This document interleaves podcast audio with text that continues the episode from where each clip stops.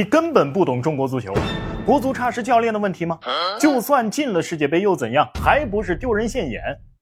前面发了两期关于国足的视频，评论区吵成了一锅粥。我当然知道国足差不只是教练的问题，但国足进不了世界杯，教练他一定有问题。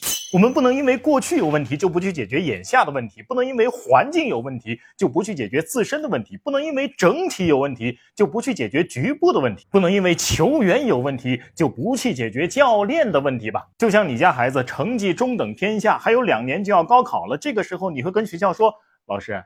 咱家孩子基础差，从小成绩就不好，呃，中考考的一般，啊，高考考不上，算了，啊，再说高考也不是唯一的出路嘛，呃，咱们这个教育模式本身就有问题，呃，不是老师您的问题，您随便教教就得了，不用费心了。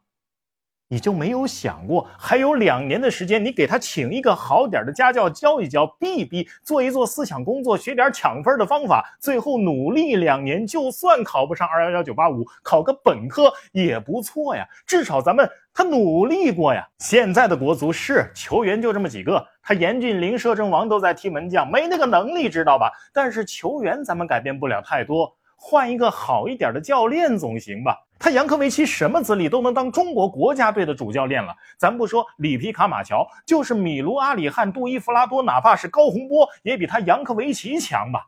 他当不了，你知道吧？人家球员输球也有的说了啊，我们曾经的教练是谁呀？里皮斯科拉里知道不啦？卡佩罗贝尼斯特听说过吗？最次也是波尔图冠军教练博阿斯啊，你扬科维奇也配带我们？你说这些球员他能服扬科维奇吗？一个不能服众的教练能有好成绩吗？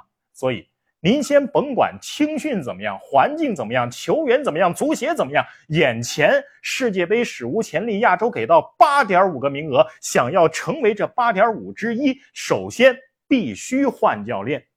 您又要说了，就算进了世界杯又怎么样？还不是丢人现眼？